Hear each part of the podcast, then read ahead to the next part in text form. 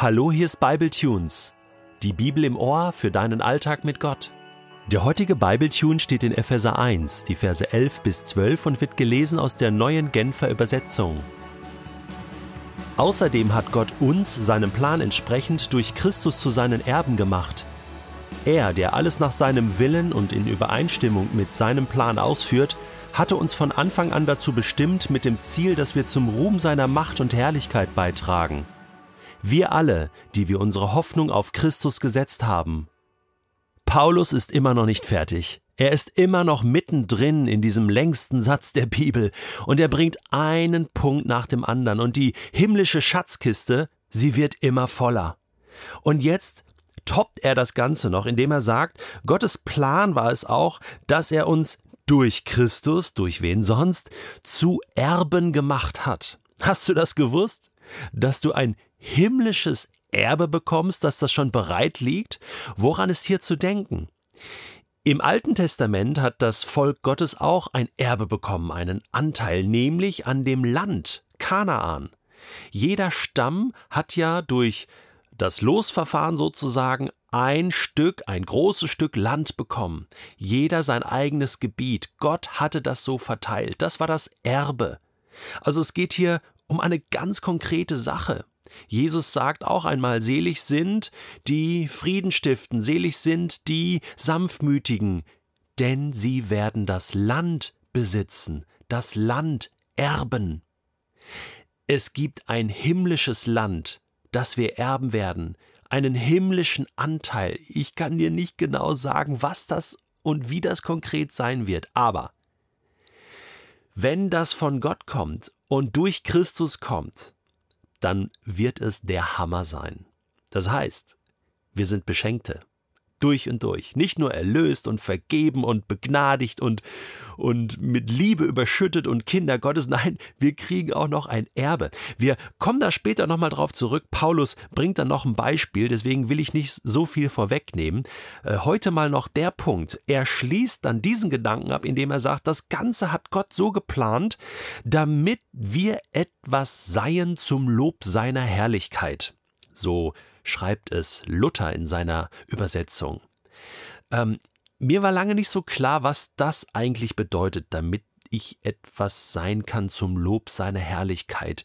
Irgendwie war das nicht konkret genug in meinem Kopf, bis ich mal Folgendes erlebt habe. Ich war damals natürlich befreundet mit meiner jetzigen Frau und habe heimlich mal ihre Bibel genommen und darin so rumgeblättert, was nachgelesen und plötzlich lande ich in Epheser 1 und sehe, dass sie diesen Vers, Epheser 1, Vers 12, rot markiert hatte, unterstrichen und seitlich eine Notiz. Das ist mein Lebenswunsch. Und dann dachte ich so, was ist Ihr Lebenswunsch? Ah, dass ich etwas bin zum Lobpreis Gottes, zum Lob seiner Herrlichkeit. Und dann dachte ich, okay, sie möchte das. Sie möchte das in Anspruch nehmen und eigentlich will ich das ja auch. Und dann bin ich hingegangen, habe unser Verlobungsfest geplant, habe zwei Ringe gekauft, die wir heute noch tragen, und da findest du eingraviert diese Textstelle, Epheser 1, Vers 12, denn das wurde dann unser Hochzeitsvers. Ja, ich war da noch so ein bisschen schlitzohrig und habe dann, äh, als ich in den Antrag machte, gesagt, ja, mir ist da was wichtig geworden aus Epheser 1, Vers 12. Ähm, ich wünsche mir das, dass ähm, mein Leben etwas ist zum Lobpreis Gottes. Und dann sagte sie, ja, das wünsche ich mir auch so sehr. Und dann sagte ich, okay, ja, ich weiß das, ich habe das in deiner Bibel entdeckt. Aber weißt du was, wir sind heute noch nach 20 Jahren verheiratet und verliebt und, und, ähm, und träumen immer noch und, und erleben auch, dass wir etwas sind zum Lobpreis Gottes. Und damals, an unserer Hochzeit, hat und der Prediger diese Textstelle genommen und gesagt, wisst ihr, was das eigentlich bedeutet? Wenn man das modern übersetzen würde, heißt das, euer Leben soll Gott Beifall klatschen kann man an eurem Leben, an eurer Ehe, wie ihr miteinander umgeht, wie ihr mit Jesus unterwegs seid, ablesen, dass euer Leben Beifall klatscht dem Gott im Himmel, dass es ein Applaus für Gott ist, dass es Dankbarkeit ausstrahlt, dass es diese Liebe, die Gott dir gegeben hat, auch zurückspiegelt in diese Welt hinein? Können andere das an eurem Leben erkennen? Das war die Botschaft damals und die haben wir mitgenommen. Dieser Vers hier hat unser Leben sehr geprägt. Vielleicht ist das ja auch ein Vers für dich heute, den du in Anspruch nehmen kannst, wo du sagst, das soll auch mein Lebensmotto sein.